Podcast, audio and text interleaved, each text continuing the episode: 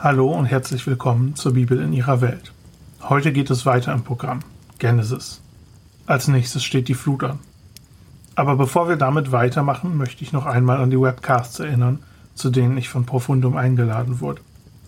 Dort schauen wir ein bisschen über den Tellerrand hinaus und fragen, was die einzelnen Texte unserer Welt zu sagen haben. Letzten Monat haben wir über Genesis 1 gesprochen und nächste Woche geht es mit Genesis 2 weiter. Dabei werden dann unter anderem Themen wie Evolution auf den Tisch kommen. Vielleicht ist das ja auch für den einen oder anderen interessant.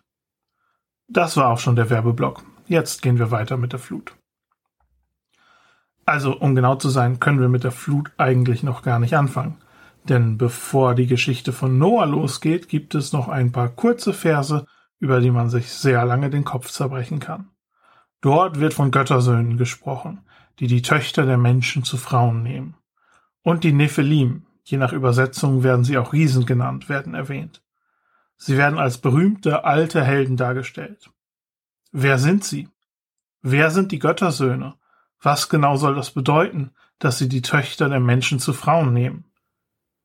Dann heißt es, dass das Alter der Menschen auf 120 Jahre beschränkt wird, bevor Gott dann entscheidet, dass er die Flut schicken wird. Also, bevor wir uns die Flut ansehen können, müssen wir erstmal verstehen, was da vor sich geht. Fangen wir doch bei den Göttersöhnen an. Hier, wie bei vielen Punkten, muss ich die langweilige Antwort gleich vorwegnehmen. Niemand weiß genau, worum es sich handelt. Es ist also gut, sich daran zu erinnern, dass alles, was jetzt kommt, Spekulation ist. Aber das ist ja auch eine schöne Sache, mal ein bisschen spekulieren zu können. Ich habe drei Ansätze, die es wert sind zu diskutieren. Also, Ansatz Nummer eins. Es handelt sich hier um Engel oder irgendwelche anderen spirituellen Wesen. Immerhin wird der Begriff Gottes Söhne an manchen anderen Stellen so verwendet. Zum Beispiel in der Einleitung zu Hiob. Was bedeutet es dann, dass sie sich die Töchter der Menschen zu Frauen nehmen? Ah, das ist eine sehr gute Frage. Ein vergleichbares Phänomen finden wir im altvorderen Orient nicht. Auch bei Jesus klingt es so, als ob Engel sowas nicht machen würden. Das würde aber immerhin auch sehr schön erklären, was in diesem Verhalten nicht in Ordnung ist. Gott hat ja die Menschen, Mann und Frau, als Paar füreinander gemacht. Option Nummer zwei ist, dass es sich bei den Gottessöhnen um Könige handelt. Die Idee, dass die Könige von Göttern abstammen und allgemein eine besondere Verbindung zu den Göttern haben, ist in der Antike weit verbreitet. Allerdings haben wir bei der Schöpfung schon gesehen, dass in der Bibel alle Menschen als Ebenbild Gottes bezeichnet werden. Also, Könige nehmen sich die schönen Töchter der Menschen zur Frau. Hier stellt sich dann die Frage, was damit nicht in Ordnung sein soll. Denn eine solche Praxis war in der Antike ganz üblich.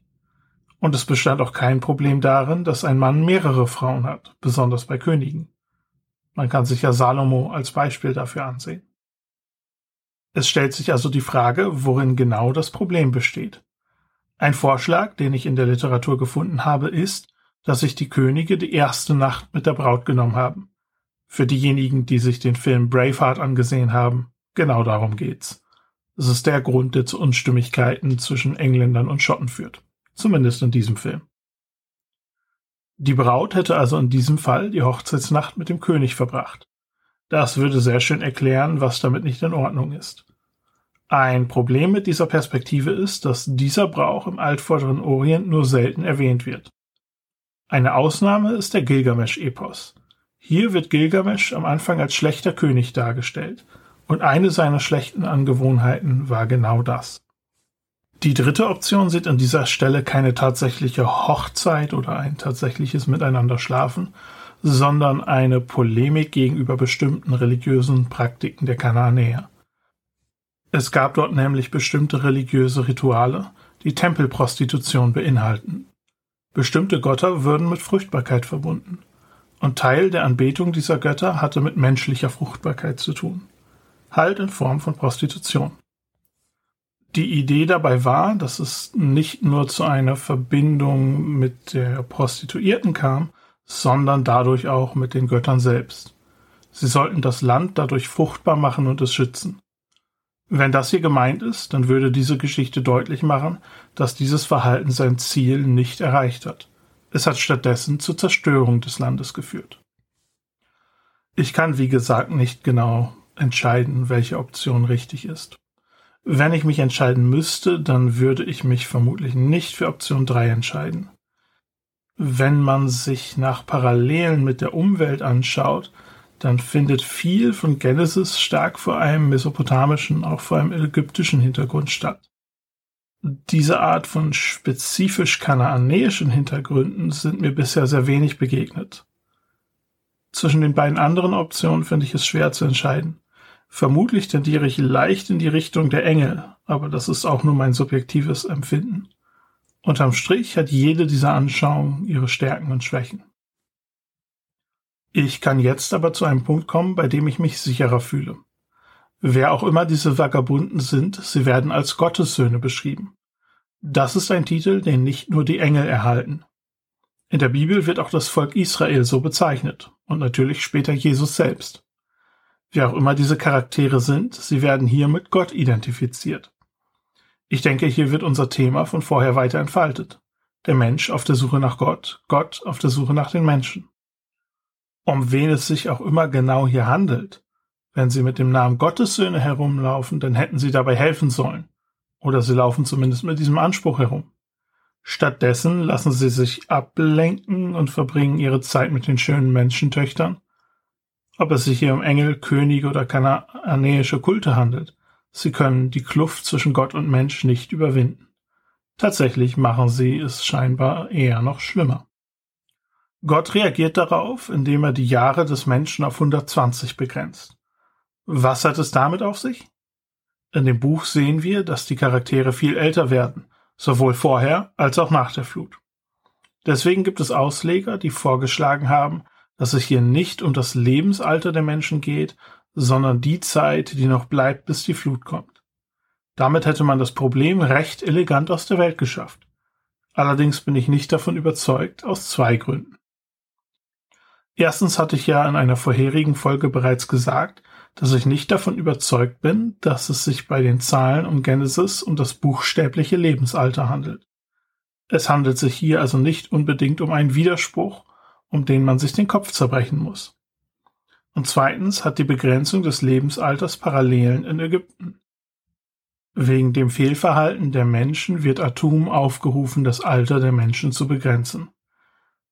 Da ist jetzt natürlich die Zahl 120 Jahre interessant. Es wird ja nur sehr selten jemand so alt. Aber 120 wird auch in der Antike in Mesopotamien schon als das ideale Lebensalter beschrieben. Das hat dort eher mit dem Zahlensystem zu tun als mit einer realistischen Lebenserwartung.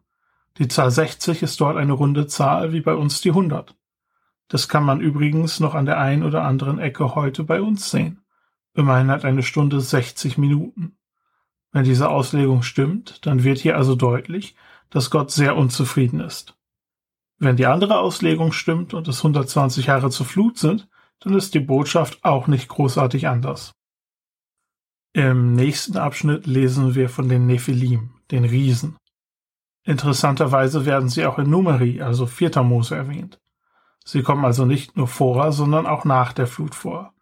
Sie werden als zeitgleich mit den Gottessöhnen beschrieben, aber scheinbar handelt es sich hier um ein unabhängiges Geschehen. Auch hier wird sich der Kopf darüber zerbrochen, wer gemeint sein kann. Ein Vorschlag ist, dass es sich um Figuren wie Gilgamesch handelt, der angeblich selbst riesig war. Also Helden aus Legenden. Als Alternativen werden Weise vorgeschlagen, wie zum Beispiel Adapa, die selbst auch Halbgötterstatus in den Legenden haben. Auch hier können wir am Ende nicht genau sagen, um wen es sich handeln soll. Umso deutlicher wird dafür gesagt, was Gott davon hält. Er betrachtet das Vorgehen auf der Erde und es kommt zu einer der traurigsten Aussagen in der Bibel. Ich lese vor.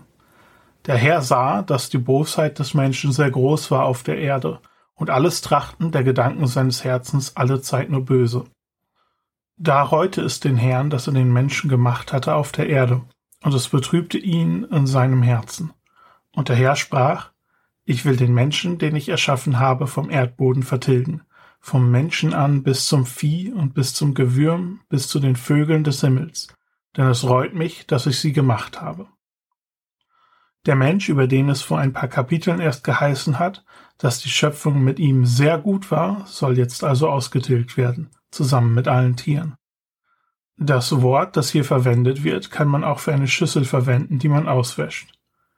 Das Urteil ist aber nicht ganz so endgültig, wie man jetzt meinen könnte, denn im letzten Satz dieses Abschnitts heißt, Noah aber fand Gnade in den Augen des Herrn. Damit sind wir jetzt bei der Flut angekommen. Zunächst wird Noah uns vorgestellt. Es heißt, ähnlich wie bei Hiob übrigens, dass er untadelig war, aber in seiner Generation. An ihm gab es nichts auszusetzen. Er wandelte mit Gott, genau wie Henoch es getan hatte. Außerdem erfahren wir über ihn, dass er drei Söhne hat, Sam, Ham und Japhet. Dann heißt es, dass Gott ihn von seinen Plänen erzählt. Er hat vor, allem Fleisch ein Ende zu machen, weil die Erde von Bosheit erfüllt ist. Deswegen kriegt Noah die Anweisung, eine Arche, also ein Schiff zu bauen, um sich auf diesen Tag vorzubereiten. Mit diesem Auftrag kommt auch eine Anweisung, wie die Arche auszusehen hat. Gott plant nämlich nicht, Noah und seine Familie zu vernichten, sondern er will mit ihnen einen Bund schließen. Das passiert häufiger in der Bibel und wir werfen dann in Kapitel 9 einen Blick darauf. Alle möglichen Tiere sollen zu Noah kommen und mit ihm in der Arche gerettet werden. Interessanterweise wird hier von reinen und von unreinen Tieren gesprochen, das einzige Mal vor den Opfervorschriften im Gesetz Mose. Es ist an dieser Stelle schwer zu sagen, was genau damit gemeint sein sollen. Diese Begriffe werden in der Umwelt nicht wirklich gebraucht. Vermutlich geht es aber einfach um Tiere, die als Opfer für Gott angebracht sind und solche, die es nicht sind. Nachdem er die Arche dann vollendet hat, kriegt Noah eine Woche Warnfrist, bevor die Flut kommt. Er geht zusammen mit seiner Frau, seinen Söhnen und deren Frauen in die Arche, genau nach Anweisung. Pünktlich nach einer Woche beginnt es zu regnen. Buchstäblich heißt es hier, dass die Quellen der Tiefe und die Tore des Himmels geöffnet werden. Wir kommen hier zu dem Thema und Konzept, das wir bereits angesprochen hatten. In der ersten Folge zu Enuma Elish ging es um die kosmische Geographie, die die Menschen damals hatten.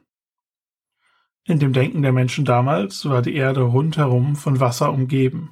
Wasser unter der Erde, Wasser um die Erde herum und natürlich auch Wasser über der Erde. Das Wasser wurde von einem festen Himmel zurückgehalten. Ich hatte es damals auf einer Grafik dargestellt und habe die jetzt nochmal an diesem Blogpost angehängt. Es hätte damals also auch niemand gefragt, ob wir genug Wasser haben, um die Erde unterzutauchen. Wir hatten auch schon darüber gesprochen, dass das Wasser im Denken der Leute damals das Chaos symbolisierte und dass die Schöpfung eigentlich daraus bestand, dass Gott Ordnung in dieses Chaos bringt. Die Welt hatte in Wasser begonnen. Kein Lebensraum für Menschen, einfach nur Chaos. Gott hatte Ordnung in dieses Chaos gebracht und dann gesagt, das ist gut, das funktioniert so. Jetzt ist die Bosheit der Menschen so groß geworden, dass die Schöpfung praktisch rückgängig gemacht wird. Die gute Ordnung wird zerstört und alles Leben wird im Wasser ertränkt, einschließlich aller Menschen. Nur eine Familie ist ausgenommen. Die Wasser aus Genesis 1 machen also ein Comeback. Anhand von diesem Motiv habe ich auch das Bild gewählt, das dieses Projekt im Podcast begleitet. Alle diejenigen, die auf der Website oder bei bestimmten Anbietern wie Apple Podcasts oder Spotify dabei sind, haben diese Bilder jetzt ja schon ein paar Folgen gesehen. Es gibt unterschiedliche Arten, die Zeit zu rechnen, aber nach meinem Verständnis verbringen Noah und seine Familie fast ein Jahr in der Arche. 40 Tage und Nächte hat es geregnet. 150 Tage lang bleibt das Wasser auf Höchststand und danach geht es dann über weitere 150 Tage zurück. Es heißt dann, dass die Arche auf dem Berg Ararat zu ruhen kommt. Gemeint ist eine Region, die im assyrischen Urartu genannt wird und im Osten der heutigen Türkei liegt. Ich habe es im Begleitpost auf einer Karte markiert. Als die Erde trockener wird, beginnt Noah damit, Vögel auszusenden. Zunächst ein Raben, der von Seefahrern oft verwendet wurde, um herauszufinden, in welcher Richtung Land liegt. Raben kommen nicht zurück, sie ernähren sich von Aas. Nach der Flut sollte der Rabe also kein Problem gehabt haben, Nahrung zu finden. Danach werden die Tauben ausgesandt. Die erste konnte noch kein trockenes Land finden und kommt zu Noah zurück. Eine Woche später sendet er eine zweite Taube aus, die mit einem frischen Olivenblatt zurückkehrt. Nochmal sieben Tage später sendet Noah eine Taube aus und diese kommt nicht mehr zurück. Auf Gottes Wort hin verlässt Noah und mit seinen Mitüberlebenden und allen Tieren die Arche. Die Ansage von Gott ist, dass die Tiere sich wieder auf der Erde verbreiten sollen. Sie sollen wieder fruchtbar sein und sich mehren. Das erste, was Noah tut, ist, einen Altar zu bauen und darauf ein Brandopfer zu bringen. Es heißt dort, dass Gott den Duft roch und dass es ihm gut gefallen hat. Im altvorderen Orient galten die Opfer als Nahrung für die Götter. Bei Gilgamesch heißt es, dass die Götter sich wie die Fliegen um das Opfer sammeln. Hier heißt es einfach, dass Gott das Opfer riecht und der Mensch stinkt ihm nicht mehr. Gott verspricht, die Erde nie wieder zu verfluchen und durch eine Flut zu zerstören, wie es gerade passiert ist. Das sagt er, obwohl sich seine Diagnose vom menschlichen Herz nicht geändert hat. Das Herz des Menschen ist immer noch böse von Kindheit an. Das Thema bleibt uns also erhalten. Spannend ist die Formel am Ende. Dort heißt es, dass Saat und Ernte, Frost und Hitze, Sommer und Winter, Tag und Nacht bleiben sollen, solange die Erde existiert. Seht ihr, was hier passiert? Das sind die Elemente der Ordnung, denen Gott am Anfang seinen Platz gewiesen hat. Wir hatten eine Schöpfung und dann eine Entschöpfung, die Flut. Jetzt haben wir eine Neuschöpfung. Eine neue Etablierung der Ordnung und ein Versprechen, dass diese nicht wieder durch eine Flut zerstört wird. Dem Chaos wird also nie wieder so vollständig Raum gegeben werden. Und mit der neuen Schöpfung haben wir auch einen neuen Adam. Es gibt einige Parallelen zwischen ihm und Noah. Bei beiden wird betont, dass der Mensch im Ebenbild Gottes geschaffen ist. Von beiden wird gesagt, dass sie mit Gott wandeln. Beide erhalten Herrschaft über die Tierwelt. Adam benennt die Tiere und Noah rettet sie. Adam hatte ein Problem mit Nacktheit und wie wir in Kapitel 9 sehen, gilt das auch für Noah. Aber diese Familiengeschichten und den Bund zwischen Gott und Noah müssen wir uns für das nächste Mal aufheben. An dieser Stelle möchte ich lieber etwas auswerten und ein paar Gedanken darüber weitergeben, was wir aus dem Vergleich mit der Umwelt lernen können. Ich hatte ja bei der Besprechung von Atrahasis schon gesagt, worum es sich bei meiner Meinung nach bei Genesis 1 bis 11 handelt um eine Neuinterpretation von bekannten Mythen, um den Israeliten verständlich zu machen, was für einem Gott sie dienen und wie die Beziehung der Menschen zu ihm aussehen soll. Ich gehe nämlich davon aus, dass die Israeliten aus ganz unterschiedlichen Hintergründen zusammengekommen sind. Hier werden also die bekanntesten Geschichten genommen und sie kriegen eine neue Interpretation. Es ist also davon auszugehen, dass die ersten Hörer bereits andere Flutgeschichten kannten. Wir erinnern uns nochmal an Atrahasis. Die Götter entscheiden sich, alle Menschen zu töten, weil diese ihnen keine Ruhe mehr gelassen haben. Es war nicht geplant, dass irgendwer überlebt. Die Tatsache, dass es überhaupt noch Menschen gibt, ist dort den Machenschaften Enkis zu verdanken, der die anderen Götter hintergeht. Die Götter hatten also geplant, alles Leben zu zerstören. Die Botschaft von Genesis ist also dann nicht in erster Linie, dass es eine Flut gab oder dass diese Flut eine Konsequenz von göttlichem Handeln war. Das wussten die Leute damals schon. Die Frage, die versucht wird hier zu beantworten, ist, was hat die Flut zu bedeuten und was können wir daraus lernen? Hier entfalten sich die größten Unterschiede zwischen der Bibel und den altvorderorientalischen Geschichten. Dort war es der Fehler der Götter, der zur Flut führt. Es wird am Ende von Enki deutlich gesagt, dass die Flut eine Überreaktion der Götter war. In Atrahasis schicken die Götter die Flut, weil die Menschen die Ruhe der Götter herausgefordert und damit die Ordnung bedroht haben. In der Bibel ist es die Boshaftigkeit der Menschen, die zur Flut führt. Dabei entsteht nie der Eindruck, dass Gott die Kontrolle verliert. Stattdessen wird die Flut als eine Entscheidung dargestellt, die Gott trifft, weil er über die Bosheit der Menschen trauert. Auf der anderen Seite wird hier aber auch klar gezeigt, dass der Gott der Bibel von Anfang an geplant hatte, die Menschen überleben zu lassen und einen neuen Staat zu machen.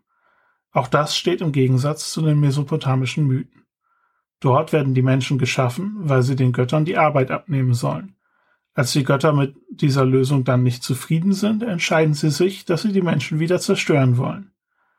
In der Bibel braucht Gott die Menschen nicht aber gerade deswegen sind sie auch kein Anhängsel an den eigentlichen Plan, sondern Gott hatte von Anfang an vor, mit den Menschen zu arbeiten und er ist bereit, ihnen nochmal eine neue Chance zu geben, auch wenn es so kolossal schiefgegangen ist. Bei Gilgamesh, der praktisch eine ähnliche Version wie Atrahasis weitergibt, heißt es, dass die Götter sich verkalkuliert haben. Sie waren so eifrig dabei, die Menschen auszurotten, dass sie nicht bedacht haben, dass keiner ihnen opfern wird, also dass niemand sie füttert. Als das Opfer nach der Flut dann kommt, sammeln sie sich wie die Fliegen darum, weil sie so ausgehungert sind. In Genesis heißt es, dass Gott den wohlriechenden Geruch riecht. Der Mensch darf also weiter existieren und das nicht, weil er unbedingt gebraucht wird und deswegen irgendwie geduldet werden muss und auch nicht, weil er sich gebessert hat, sondern weil Gott gnädig ist und weil Gott einen neuen Start probieren will. Darüber hinaus wird hier, wie in der Schöpfung, versucht zu vermeiden, dass irgendwer auf die Idee kommt, irgendjemanden anzubeten, außer den einen Gott. Bei Atrahasis ist es der Sonnengott Shamash, der die Flut wegtrocknet. Hier heißt es, dass es ein Wind von Gott ist. Es wird also gleich noch der Absender genannt. Im finalen Vergleich muss man sagen, dass die Götter bei Atrahasis ziemlich inkompetent aussehen. Sie überreagieren, sie bedenken nicht, dass sie Opfer brauchen und kriegen gar nicht mit, dass jemand ihre Flut überlebt. Sie sind übrigens auch mit der Flut selbst echt überfordert. Dann sammeln sie sich ganz verzweifelt um das Opfer, nachdem die Flut vorbei ist. Der Gott der Bibel ist im Vergleich dazu von Anfang bis Ende in Kontrolle. Er weiß zu jeder Zeit genau, was er tut. Ich persönlich weiß genau, wem ich mehr Respekt entgegenbringen würde. Damit sind wir dann auch am Ende für heute. Das nächste Mal schauen wir uns Genesis 9 an, ein paar weitere Stammbäume und dann auch den Turmbau zu Babel. Das wird, wie es der Plan verlangt, erst am 1. Juli sein. Eine Folge im Monat ist schon hart.